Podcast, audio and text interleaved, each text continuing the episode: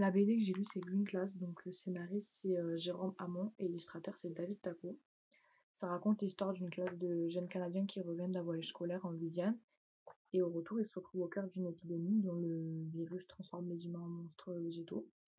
Et l'un de leurs amis, heu, se retrouve contaminé par ce virus, donc ils refusent d'être mis en quarantaine et ils veulent, veulent rester avec leur ami.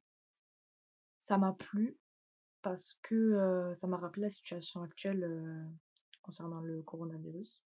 Aussi, je trouvais ça original de mettre, heu, des monstres végétaux à la place des zombies comme on a l'habitude de voir et heu, j'ai trouvé qu'il y avait des valeurs sur l'amitié, heu, qui étaient assez belles. Et j'attends la suite parce que l'histoire, elle se termine pas vraiment. Il y a le tome 2 qui devrait arriver, donc je vais faire en sorte de l'avoir.